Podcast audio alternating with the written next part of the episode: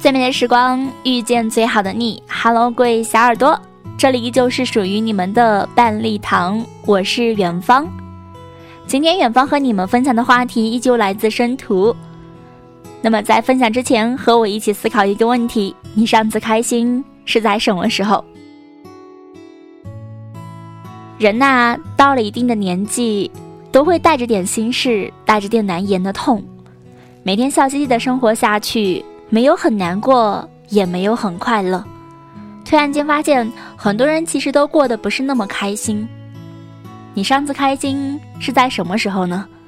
跟朋友聊天的时候说到了这样一个话题，他回复我说：“忘了，可能是一个月前终于摆脱了实习期，成功转正的时候吧。但也没有特别开心，就好像越是到后面。”就越感觉到有什么东西在流失。小时候分到一颗甜甜的糖果，蹲在树下看蚂蚁搬家，花很长的时间认识一个朋友，都会觉得很开心，很开心了。可越往后走，就发现每个人都藏着很多心事和想法，也不知道该和谁说。大家都这么忙，你怕有些话讲出来给人听，人家会觉得你矫情。你怕他们手头有更要紧的事情，怕他们嫌你烦。你告诉自己，谁不都是藏着一点心事，吞着咽着，烂在肚子里的呢？常常不明白，为什么每天都要这样的生活着？似乎是因为大家都这样，所以也就这样了，连拒绝和反抗都没有，就接受了。每天回到家里，躺在床上。莫名的空虚蔓延开来，内心有一个声音在嘶吼着：“我不快乐，我不喜欢现在的生活。”带着疲惫入睡，第二天起来，生活还是如此，如此反复着。也有人说，在生活中有很多人都是这样，明明心情不好不坏，却也要做出热情开朗的样子吧。其实都不是很擅长把笑容挂在嘴角上的人，偶尔发呆或者面无表情，就会有人问你，是不是不开心啊？就连去面试，招聘条件上都写的明明白白，我们要找的是热情开朗、积极向上的人，所以有时候反而喜欢独处。周末的时候，一个人在房间发发呆，睡个懒觉，听歌看剧，可能。看个感人的电影也会情绪泛滥，不开心的时候会连饭都不想吃，但总觉得这样会更加自在。因为说实话，我并没有表面上看的那么乐观开朗，偶尔也会负能量爆棚。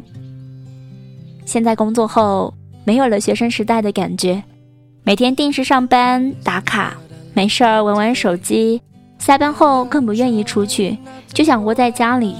说忙也不忙，但是就是觉得很累。预想到后面一大堆的事儿，就会觉得特别心累，也没有办法，还是得继续下去。没有什么特别让我开心到血脉喷张的事情，但也没有什么特别难过崩溃的时刻。想想也是，没有很开心，也没有很难过，用尽全力而又普普通通的活着，这就是我了。你为什么不快乐？大部分人肯定都会两手一摊，没钱呗。有钱真的就会变得快乐很多吗？很多人最快乐的时光都是在大学校园里面的，可那时候几乎是我们人生中最贫困的时候。而那些真正有钱的人，大部分也因为强度过大的工作。财富的不够阳光，资金链的紧张，长期忙碌导致的不佳身体状况感到焦虑。不管你是在创业打工，还是读书学习，不管你是腰缠万贯，还是杯水车薪，不快乐是我们全社会的通病。事业、感情、家庭、时间自由、身体健康、人际关系，像六门难上加难的考试，让你无法兼顾。即使一两门特别出色，但是势必影响其他几科的得分，由之引发的焦虑感像传染病，深深的困扰着无法通关六门考试的人，几乎是所有人。究其成因，是一个很大的社会学问题。我能想到的因素包括：社会上升通道阻塞导致的阶层固化，生产力水平低下，以及社会保障制度导致的全民拜金，信仰缺失导致的群体性迷失等等。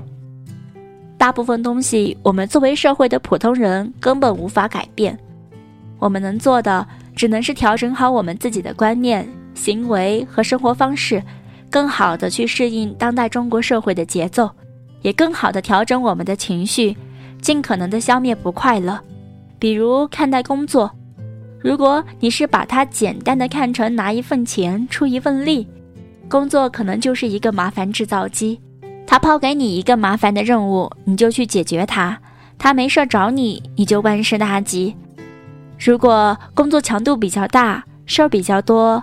那么你就会感觉麻烦不断，疲于应付而心累。如果你换一个角度想，把工作当成一个积累能力、经验和资源的平台，工作的意义是为将来做更大的事情做铺垫。那么，更多的工作内容尝试、更大的挑战性、更高的强度，是不是恰恰让你能力提升更快、经验更丰富，分分钟积累大量行业资源？这么一想，是不是心里的不快乐会少很多呢？比如，你把生活比作一个礼物盒，你就会潜意识的更多感知生活的惊喜；你把生活比作旅行，那些不适合、不快，更多的会被潜意识的当做旅途风景的一部分而被合理化和接受。反之，如果你把生活当成不好的东西，你可能就会更多感知一些负面的情绪。所以啊，一辈子就这么长，怎么过都是过，还是开开心心的过吧。要做一个有趣的人啊！好啦，以上就是今天的分享，感谢你的收听，